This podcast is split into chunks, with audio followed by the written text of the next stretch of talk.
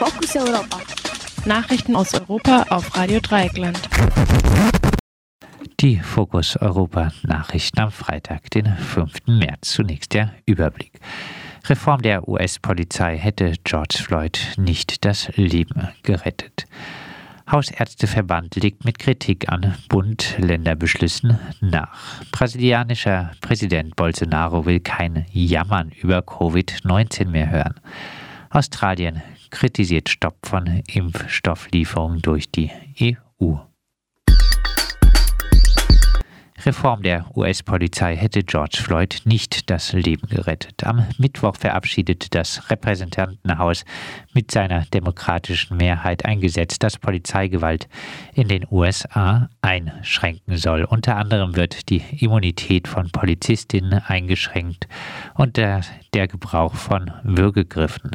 Racial Profiling soll ebenfalls gebannt werden. Das Senat der Senat muss noch zustimmen, weil das Gesetz auf die Massenproteste nach dem Mord an George Floyd reagiert, wird es auch als George Floyd Act bezeichnet.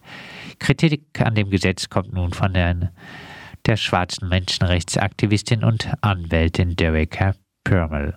In ihrer Kolumne im britischen Guardian schreibt Purnell, dass die meisten Regelungen zwar zu begrüßen seien, dass sie aber das Problem nicht lösen würden. In den USA würden demnach weiter jährlich tausend Menschen von der Polizei getötet, die meisten schwarz oder behindert.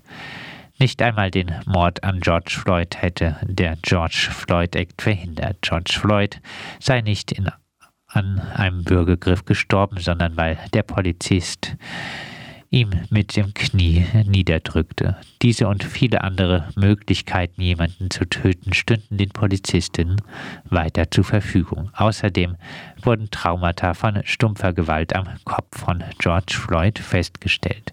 Es war auch kein Fall von Racial Profiling. Die Polizei wurde gerufen, weil ein Kioskbesitzer George Floyd verdächtigte, mit einem falschen 20-Dollar-Schein bezahlt zu haben. Armut sei hier eher das Problem. In diesem Zusammenhang weist die Kolumnistin darauf hin, dass die Demokraten ihr Wahlversprechen, den Mindestlohn zu verdoppeln, nicht umgesetzt haben. Das Gesetz scheiterte zwar an den RepublikanerInnen im Senat, aber mit Hilfe der demokratischen Vizepräsidentin hätte die Demokratische Partei das Votum überstimmen können, hat dies aber nicht getan. Die in dem Gesetz vorgesehenen Untersuchungen zu den Umständen von Polizeigewalt hält Purnell für überflüssig. Dies würde nur zu mehr Geld für Polizistinnen führen. Die Black Lives Matter Bewegung hatte dagegen eine Reduktion der Ausgaben für die Polizei gefordert. Statt der Polizei sollten vermehrt Nachbarschaftsinitiativen ihre Funktion übernehmen. Die Forderungen seien vielleicht im Moment zu radikal, aber sie sollten aufrecht erhalten werden, um in Zukunft eine Mehrheit zu finden. Hausärzteverband legt mit Kritik an Bund-Länder-Beschlüssen nach. Der Bundesvorsitzende des Hausärzteverbandes Ulrich Weigelt hat seine Kritik an Maßnahmenpaket des Bund-Länder-Gipfels zur Corona-Krise erneuert. Der Öffnungsstufenplan sei teilweise unverständlich und wenig durchdacht, sagte Weigelt gegenüber der Rheinischen Post. Weigelt forderte ein Ende der lang anhaltenden Perspektivlosigkeit. Die Strategie sollte auch praktikabel umsetzbar sein. Das Vorhaben bei lokal begrenzten Virusausbrüchen ganze Landkreise mit Beschränkungen zu belegen sei aber weder erklärlich noch tauglich. Schnelltests seien zu spät und zu wenig bestellt worden. Niemand wisse, wann sie kommen würden. Nach Angaben des Bundesgesundheitsministeriums soll allerdings eine dreistellige Millionenzahl von Tests bei den Herstellerfirmen in Deutschland auf Halde liegen. Brasilianischer Präsident Bolsonaro will kein Jammern über Covid-19 mehr hören. Der rechtspopulistische brasilianische Präsident Jair Bolsonaro hat auf Meldungen über neue Negativrekorde bei den Totenzahlen mit einer Kritik an Anti-Corona-Maßnahmen reagiert. Laut Medienberichten sagte Bolsonaro am Donnerstag, stoppt das Gejammer, wie lange wollt ihr noch darüber flennen? Auch die lokalen Gegenmaßnahmen nerven den Präsident nur noch. Wie lange wollt ihr noch zu Hause bleiben und alles geschlossen halten? fragte Bolsonaro rhetorisch. Natürlich würde er die Toten bedauern, aber es braucht eine Lösung. In der Vergangenheit hatte sich Bolsonaro auch schon in lockeren Ton über das Impfen mokiert. Wenn er sich nach der Impfung in ein Krokodil verwandle, übernehme der Hersteller des Impfstoffs keine Haftung, sagte der Präsident. Nach Angaben des brasilianischen Gesundheitsministeriums sind in dem Land bisher über 260.000 Menschen im Zusammenhang mit der Pandemie gestorben. Am Mittwoch wurden über 1900 Todesfälle innerhalb von 24 Stunden gemeldet.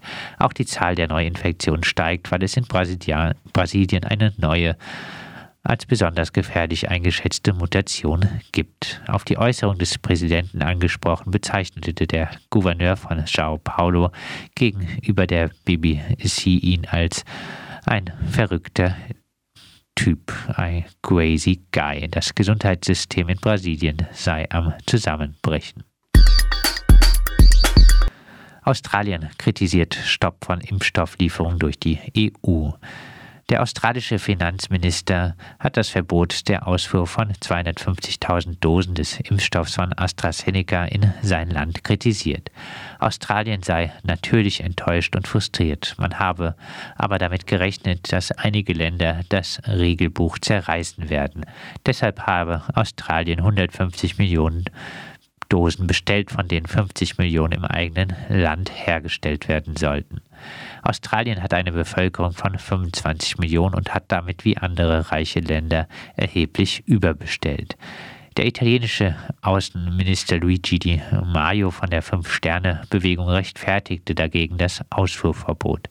Dies sei kein feindlicher Akt gegenüber Australien. Derzeit werde Australien als nicht gefährdet betrachtet. Italien hatte den Ausfuhrstopp in Brüssel verlangt. Die Regierung betont aber, dass die Kommission in Brüssel letztlich die Entscheidung getroffen habe. Hintergrund ist, dass die Firma AstraZeneca bei Lieferengpässen die Lieferung an die EU bisher um erhebliche Mengen verzögert hat, nicht aber die Lieferung an Großbritannien und wohl auch nicht an andere Länder.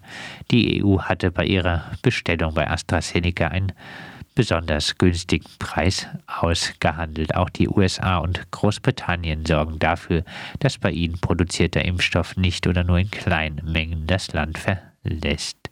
Sie tun das aber wesentlich geräuschloser als die EU.